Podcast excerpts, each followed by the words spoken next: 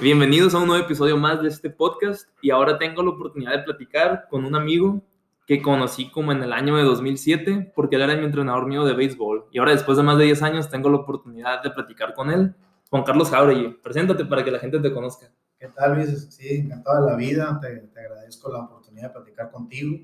Soy una persona que te admira por cómo has buscado siempre este, salir adelante en la vida en base a, a lo que te vas proponiendo. este, te agradezco también que, que, hayas tomado, que sigas tomando en cuenta ciertos consejos de quien fuera tu, tu maestro por allá en el 2007. Me, me, acuerdo que iba entrando yo a la carrera, a la licenciatura en economía, Ajá. después de un pasaje eh, en Tucson, Arizona.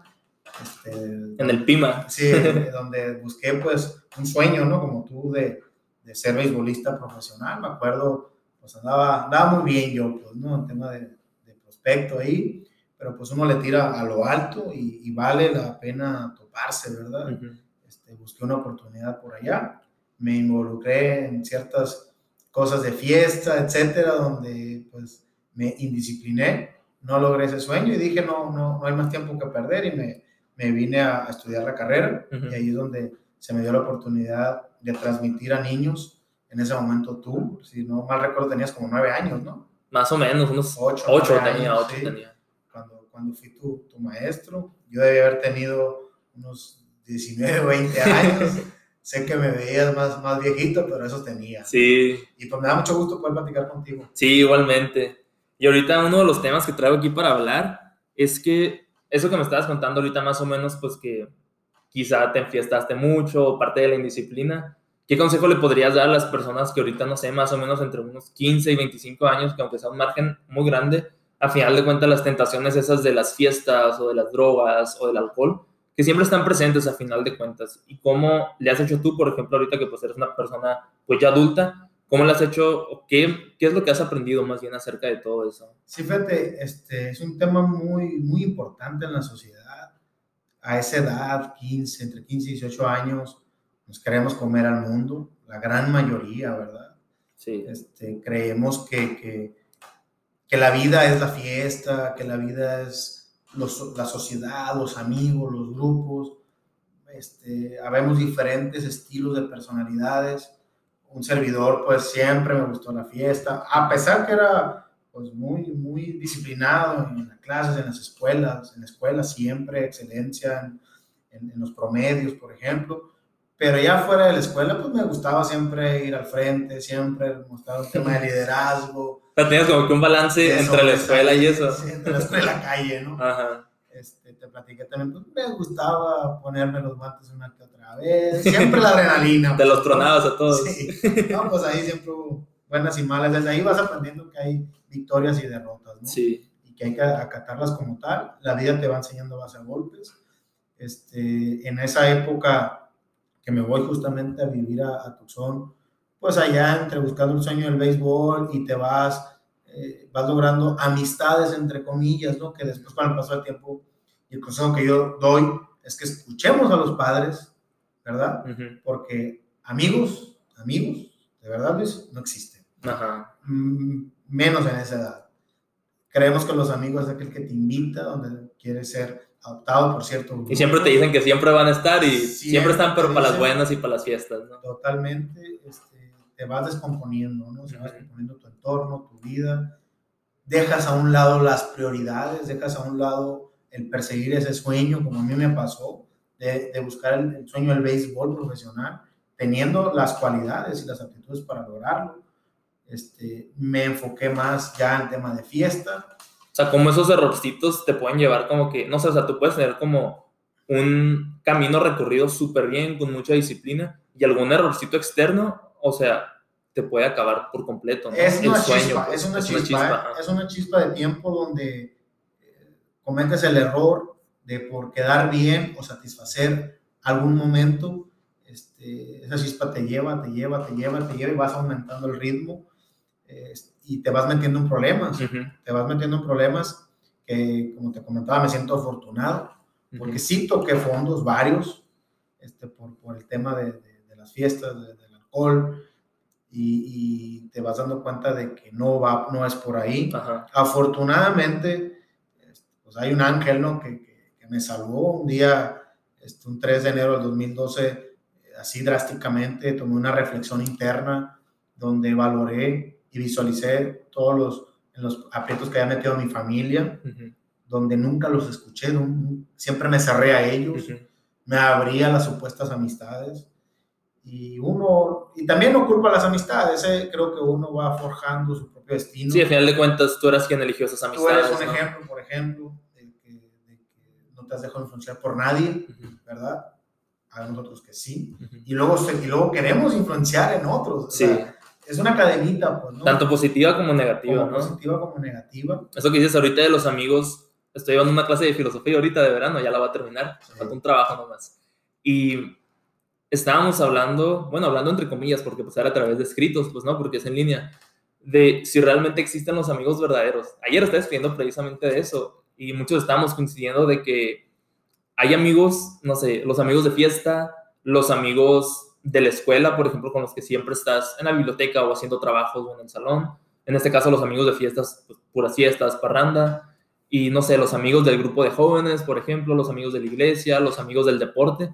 O sea, como que puedes tener diferentes grupitos de amigos, pero al final de cuentas tienes que rescatar a las dos o tres personas o incluso a una sola persona que sea tu amigo de vida, haz de cuenta, ¿no? Como que tu amigo real, con el que puedas estar siempre, no con quien digas de que ah, ok, este amigo lo puedo invitar nomás a fiestas, pero no va a ir conmigo a la iglesia. O este amigo lo puedo invitar nada más a la iglesia, pero no va conmigo a la escuela. O este amigo de la escuela, o sea, ¿sí me entiendes, no? O sea, que realmente está muy dividido como ese tema de las amistades a veces. Sí, fíjate, tú, tú con el paso del, tiempo y de las aventuras, de las experiencias, te vas dando cuenta que hay dos, tres personas, ¿verdad? Que valen la pena. Sí. Sin embargo, no hay todo, ¿eh? Lo digo por experiencia. El único amigo, o los únicos amigos para mí, que de principio a fin quieren lo mejor para uno, son los papás, ¿sí? El, papá, la mamá, la familia, ¿no? Tus hermanos, tus abuelos, esa gente que sí es verdaderamente... Que a, veces, que a veces hasta te quiere más a ti que a ellos mismos, ¿no? Exactamente, sin duda. Entonces, la vida me, me ha enseñado eso. Afortunadamente, un ángel me iluminó, es Paul, sí. este, el cual tuvimos un accidente muy fuerte en el año 2008 una persona ejemplar, ¿verdad? Que es una de las sacudidas que tuve en mi vida de decir qué estoy haciendo. Eh, quiero formar una familia, quiero ser un ejemplo, ¿verdad? Ya no logré mi sueño de béisbol, pero hay algo que desde pequeño me, me ha motivado, es participar en política, saber qué es la política, por qué es tan importante la política, y con el paso del tiempo me he dado cuenta que la política está en todos lados, ¿verdad? Eh, en el 2012, 3 de enero del 2012, para ser exactos, amanecí reflexionando, este, decir que no quiero lo que he sido estos años para mi futuro, es momento de cambiar. Hice una reflexión de por qué me habían pasado tantas, eh, tantas cosas desafortunadas en un periodo muy corto y tomé la reflexión de que era una cosa, que era el alcohol, ¿verdad? Como dicen que pues el alcohol es el inicio de todos los demás. es, el, detonante. Este, y ahí tomé la, la, la, decisión de dejar el alcohol. Y de ahí para acá, Luis, ha sido un panorama blanco. Sí. Estar afrontando cada situación adversa o positiva de la vida en tus cinco sentidos, ¿verdad? Y qué orgulloso te debes de sentir de eso. Muy orgulloso. Y la verdad es que no lo hice por, por este, demostrarle nada a nadie. este, lo hice por un tema interno. Obviamente, sí, mi familia. Que es mucho más importante es, eso que Es lo verdaderamente importante de decir, estuve muy a tiempo, luego cumplí 24 años yo. Este, estuve a tiempo de, de, enderezar mi camino, mi rumbo, mi futuro. Y de ahí para acá, ya voy a cumplir nueve años. Entonces, mi consejo, el principal es hacer una valoración. Este, al gran porcentaje de la, de, la humanidad le gusta el alcohol, ¿verdad? Este, creo yo que hay que valorar en qué situación estamos, ¿verdad? Nos llevamos de corbata a nuestra familia y si de verdad queremos nosotros hacer un cambio drástico en la sociedad, es importante tomar esa consideración, sí. saber qué tanto hemos dejado entrar al alcohol, ¿no? Y a eso lo minimizamos mucho, por ejemplo, de que, hay alcohol en esa fiesta, pero ni acaso, vamos a tomar un poquito o de que, no sé, voy a tomar alcohol con mis amigos o con cualquier persona, pues, ¿no? Pero al final de cuentas, creo que existen las dos partes, o sea, gente que sí tiene un autocontrol, que quizá toma una cerveza al mes o una cerveza muy a la larga, pero también está esa gente que así empieza y después como que no puede parar, o sea, porque ya se vuelve, quizá el alcohol no se vuelve parte de su vida, pero lo que sí se vuelve como que parte de su vida es el tener todas esas juntadas, todas esas fiestas, todo el desmadre, pero al final de cuentas, el común denominador que siempre está presente en todo eso es el alcohol. Y cuando te empieza a gustar todo eso, o sea, al final de cuentas es algo que se va a terminar combinando en muchísimas ocasiones. Y aunque los porcentajes quizás sean un poco, bueno, la verdad no son tanto de porcentajes, pero a lo mejor, no sé, uno de cada 100 personas, pues no termina mal, por decirlo así, pero tú puedes ser ese uno al final de cuentas. O sea, nunca puedes estar pensando de que, ah, ok, a mí no me va a pasar, porque al final de cuentas se puede volver algo que no puedas controlar, ¿no? Sí, es importante este, tener una autorreflexión. Como bien mencionas, habrá gente que sabe socializar, ¿verdad? Que sabe una, dos, tres, cuatro, cinco cervezas cada cierto momento, cada cierto tiempo, y no pasa nada. Eh, yo me siento afortunado porque reflexioné, la vida me hizo hacerlo, y, y caí en cuenta de que no estaba bien, ¿verdad? Que la cerveza causa algo malo en mí. Me considero un enfermo, un enfermo en ese sentido, y por eso lo dejé.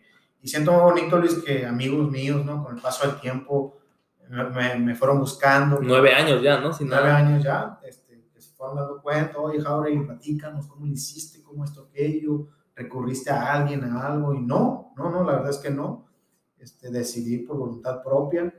Y aparte yo, como te digo, que quería involucrarme en política, y dije, no, no, no puedo ser una persona mala, no puedo ser una persona que lo que, transmita algo malo, ¿no? Sí. Entonces creo que muy a tiempo, eh, a partir del 2012 empecé a he venido participando en política y ahora que recientemente pues he, encabezado un proyecto nuevo en Sonora, para ser específicos, este, pues me siento muy afortunado a toda esa gente que, que viene confiando en un servidor, ¿no? ¿Puedes mencionar el nombre del proyecto o es secreto? No, no, no, no, no, no es ningún secreto, el proyecto es México Libre, este, partimos de los, de los principios de libertad y responsabilidad.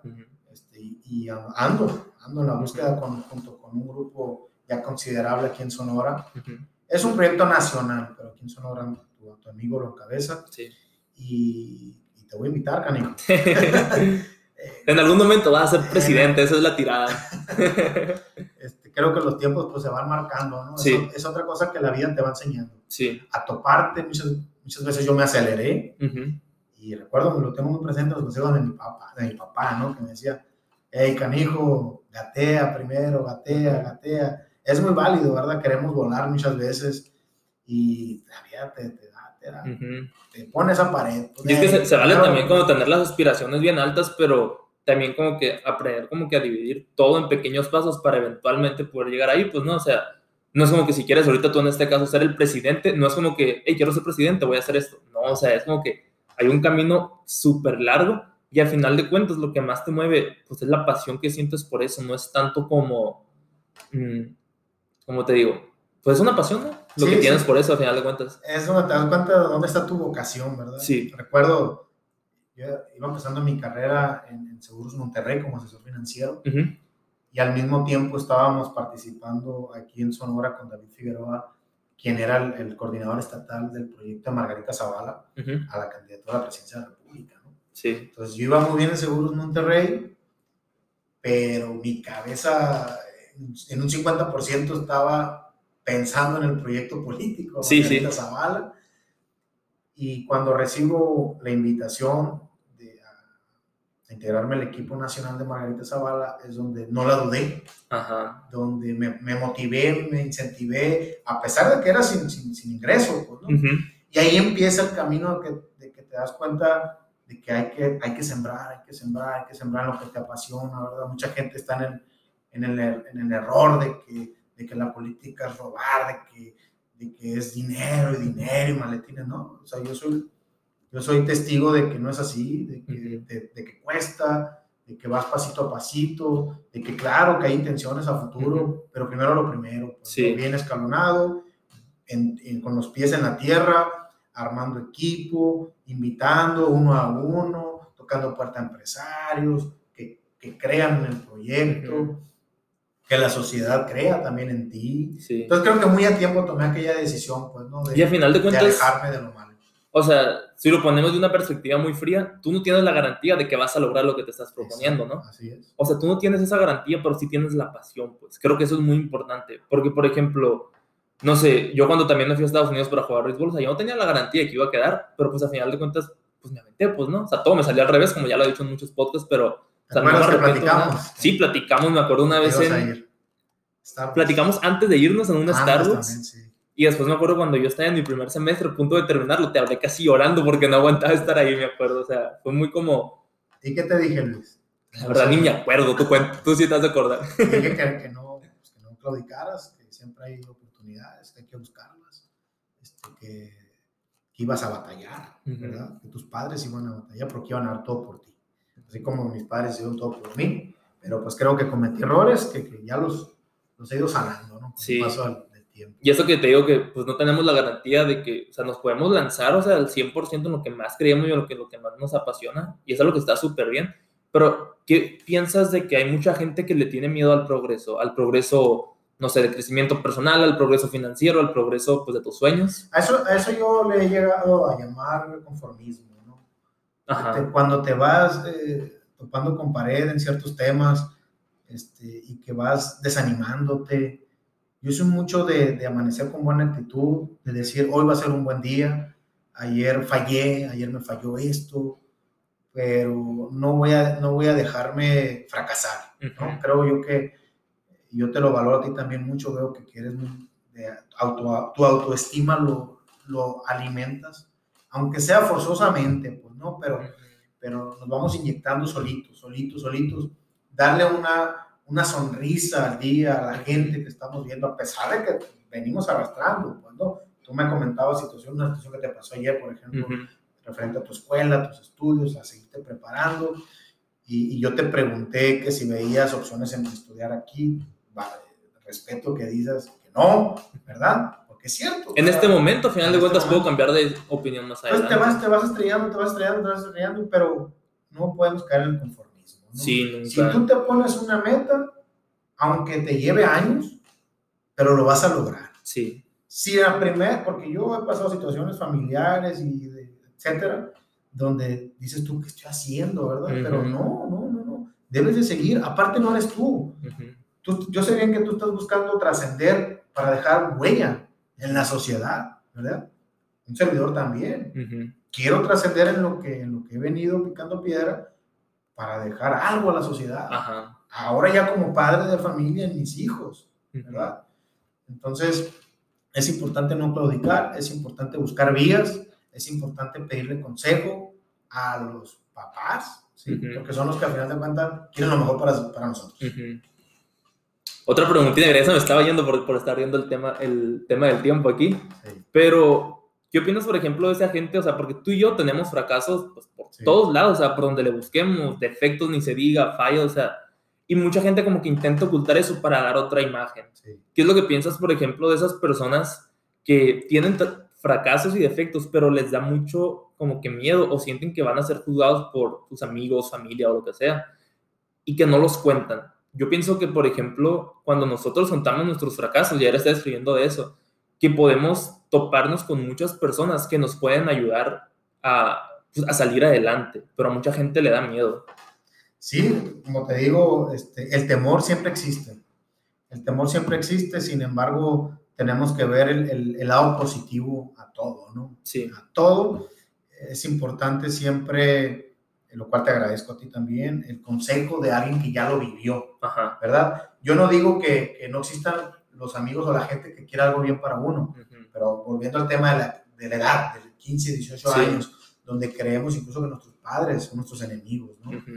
Entonces, por ejemplo, que tú recurras a un servidor a, a pedirme, a platicarme o preguntarme cuando ya lo viví, pues encantado de la vida, ¿verdad? Sí. Tenemos que estar abiertos, claro. El consejo es abrirnos a gente madura, a gente que ya sea un testimonio en X tema, Ajá. ¿Verdad? Y que, y repito la palabra, que no claudiquemos jamás, que siempre habrá motivos para seguir en la vida. Hay un objetivo que, te- que tenemos cada quien. ¿verdad? Y eso hay que tenerlo bien claro. Dios por algo nos tiene y tenemos de seguir en la lucha. Sí, la verdad que creo que concuerdo en todo lo que dices, ¿no? Y eso también nos ayuda, yo creo que también mucho a conectar. O sea, antes de grabar, o sea, platicamos como una hora. Y, o sea, pues muchas anécdotas personales, pues que pues, a final de cuentas, pues no las vamos a contar aquí. Pero eso como que se va creando una conexión. Digo, tú y yo tenemos una conexión desde hace muchos años, pues, ¿no? Afortunadamente. Pero sí, pero cuando conocemos a, a cierto tipo de personas, que realmente es la primera vez que interactuamos, yo creo que a veces cuando contamos una parte de nosotros, quizá no algo tan súper profundo, pero si contamos alguna anécdota personal, pero pues que es un tema pues que todo el mundo lo puede saber, que no pasa nada. Creo que eso también nos ayuda mucho a conectar y yo lo he vivido mucho en la escuela, por ejemplo, porque donde trabajaba, pues llegaban muchos estudiantes y a veces eran procesos largos y difíciles o su dinero estaba en juego, cosas así, pues, ¿no? Pero me di cuenta y no fue un experimento, o sea, yo era algo como que, pues, se me hacía curado, o sea, conocer gente y platicar con ellos, pues, de todo. Y ya después ahí hice muchas amistades así. Y se me hace, creo que un, creo que el denominador común, creo que se dice, era de que, como un denominador, que siempre como que yo me abría pues y les platicaba lo que sea, cosas de la escuela, de los clubs, algo que me había pasado en la escuela o en la ciudad, lo que sea.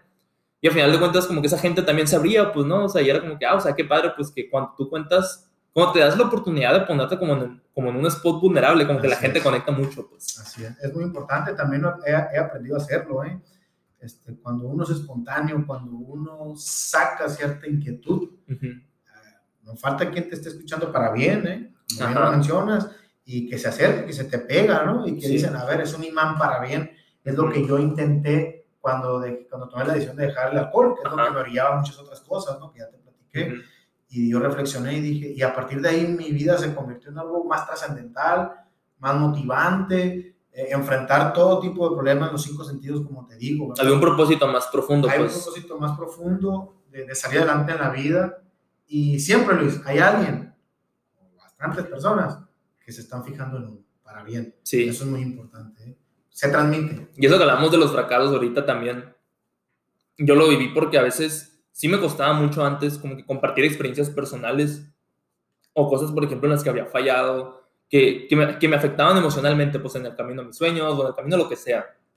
Y después he conocido a personas con las que puedo contar lo que sea, o sea, ser 100% transparente y muchas de las personas, o sea, lo dejan ahí y no pasa nada, o sea, pues te escucharon súper bien, a lo mejor era lo que necesitábamos en ese momento, pero también hay otras personas que como que les cargan un poquito más a la situación por la que pasaste o estás pasando y que aún está afectando y como que te llevan casi casi de la mano y te dicen, ¿sabes qué? Vamos a hacer esto, o yo creo que tienes el potencial para hacer esto, o te voy a involucrar en esta cosa, por ejemplo, creo que ahí puedes como explotar más tu potencial. Todos somos buenos en algo todos, todos, todos, Y es muy importante brindarnos la oportunidad de mirar los ojos a la gente, ¿verdad? Que se vea esa transparencia, esta, esa buena educación, esa prudencia, etcétera. Y sobre todo, no juzgar a, a nadie. Sí. A nadie. Siempre es importante. Yo, por ejemplo, ahorita que ando viendo a diferentes personas, que ciudadanos me preguntan o nos preguntan a diferentes personas del equipo, oye, ¿de qué tratan lo que traen? A ver, me gustan, platícame yo no lo hago por teléfono ni por mensaje, sino que yo cito persona por persona, ¿verdad? Para ir viendo eh, por dónde, o vaya, ir conectando y visualizando en qué puede ser buena esa persona, qué puede ayudar al proyecto, y sobre todo a no juzgar, ¿no? Sí. Eh, muchas veces, pues, ver algún mal momento que pasa una persona y ya creemos que es de esa manera, y no, no es así. Darnos la oportunidad de conocer a la gente, de, este, de conocer donde se nos pueda abrir, ¿verdad? Que se nos pueda platicar, porque siempre hay un trasfondo, ¿no? Sí. En cada situación y en cada mala cara o buena cara de la gente. No porque veamos a una persona enojada, pues es así siempre. Sí, sí. ¿Verdad? Entonces cometemos el gran error de juzgar y no conocer a la gente.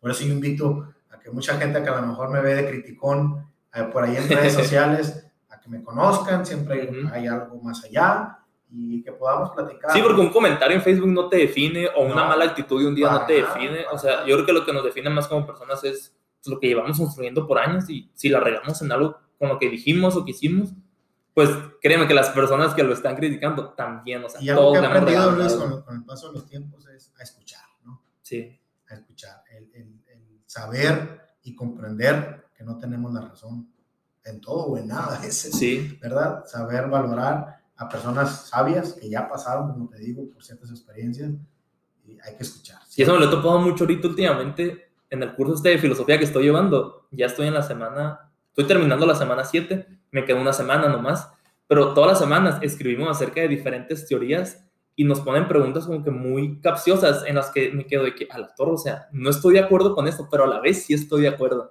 Entonces en los escritos que pues, nos pueden hacer, pues mejor comparto como que de las dos perspectivas, pues de la perspectiva en la que sí estoy de acuerdo y de cómo estaría de acuerdo y de la perspectiva en la que no.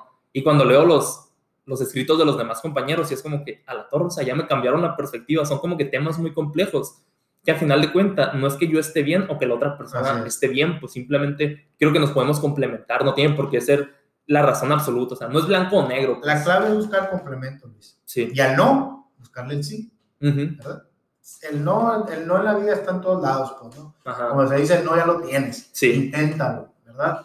Yo he aprendido también eso, ¿no? los que me conocen que soy un poquito terco y que busco y lo encuentro, pues.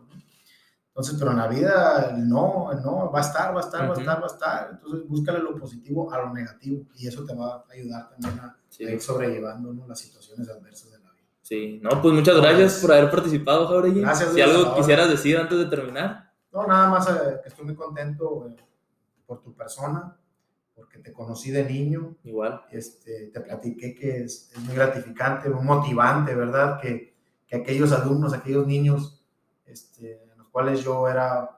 Eh, ¿Un modelo a seguir? Pues gracias. Este, el tema era ser alguien que dejara valores, que dejara principios. Creo yo que la edad en la que entrené niños fue entre 7 y 10 años. Es un tema formativo 100%, ¿verdad? Sí. Este, como muchos papás me criticaban, no, es que los tres como soldaditos. Pues lo siento, pues no, es una edad donde, donde no sabemos quién va a ser profesional. Yo no estoy, yo no estoy preparando jugadores profesionales. Yo estoy preparando buenos ciudadanos, ¿verdad? Sí. De bien en el futuro. Entonces, varios de ellos se han reportado conmigo. Y al final de cuentas es el objetivo del deporte. Ese es el objetivo del deporte. A varios me encontré en Unison, ahora que anduve afiliando para México Libre. Este, varios, varios ahí que antes eran mis alumnos que me dicen como José Barceló, Luis Carlos Estrada, Emiliano Morales, Chevy Cruz, este, César Rivera. Ni los conozco, ya son generaciones bien abajo. pues han ido reportando, me han, me han, ido dejando mensajes muy, muy motivantes que me, que, que me hacen dar todavía más, más de mí en, en, el tema político, en el cual he decidido incluir este, y participar.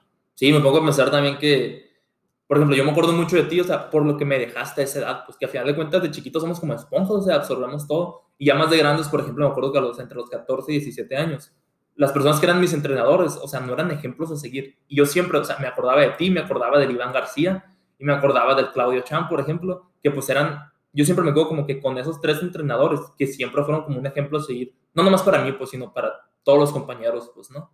Entonces, pues, se siente padre, pues que a final de cuentas imagínate el impacto que nosotros podemos dejar si, otras, si nosotros empezamos a sembrar como que cosas buenas en otras personas, pues, ¿no? Tarde o temprano te das cuenta de que dejaste algo. Sí. De que dejaste algo en Pues muchas gracias, Jorge, por estar aquí y pues nos vemos en el siguiente podcast.